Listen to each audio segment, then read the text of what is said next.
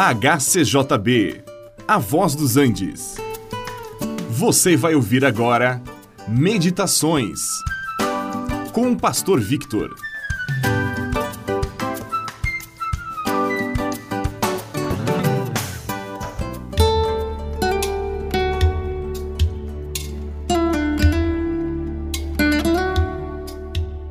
Se alguém está em Cristo, é uma nova criatura.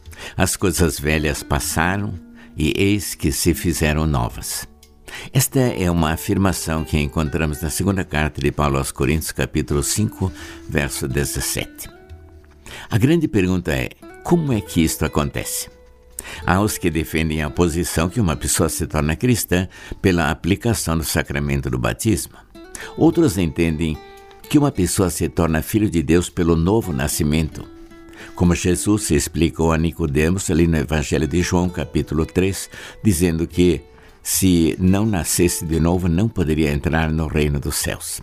Ou então pela entrega de suas vidas ao Senhor Jesus e ao receber Jesus como Senhor e Salvador de sua vida, conforme lemos em João capítulo 1, verso 12. Em todo caso, estar em Cristo implica em que a minha vida está inteiramente absorvida pela de Jesus. Poderíamos até fazer uma comparação com uma pequena porção de açúcar que nós colocamos num copo d'água.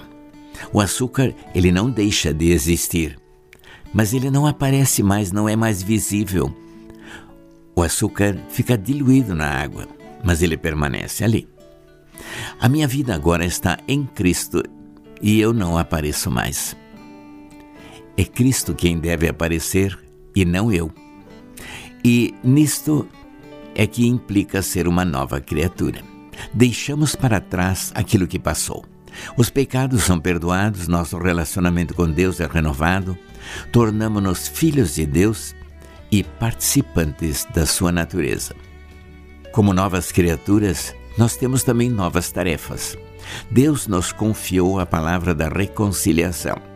Ele nos deixou neste mundo para sermos embaixadores de Cristo, como se Deus rogasse por meio de nós ao mundo para se reconciliar com Deus.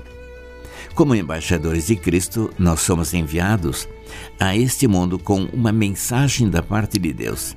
E a mensagem mais fantástica que o ser humano pode receber é esta: que Jesus salva o pecador. Essas são as boas novas do Evangelho, que Deus amou o mundo de tal maneira que ele deu seu Filho unigênito, para que todo aquele que nele crê não pereça, mas tenha a vida eterna. João 3,16. E nós temos uma mensagem de reconciliação para o mundo. É uma mensagem de paz e perdão. A humanidade toda, inclusive eu e você, merecíamos o castigo eterno por nos haver afastado de Deus. Mas Deus agora quer reconciliar a humanidade consigo novamente, para que haja paz eterna. A única coisa que Deus requer dos seus embaixadores ou dos seus dispenseiros é que cada um deles seja achado fiel. Sejamos fiéis ao proclamar a salvação em Cristo Jesus, e todos quantos o receberam também terão o direito de serem filhos de Deus.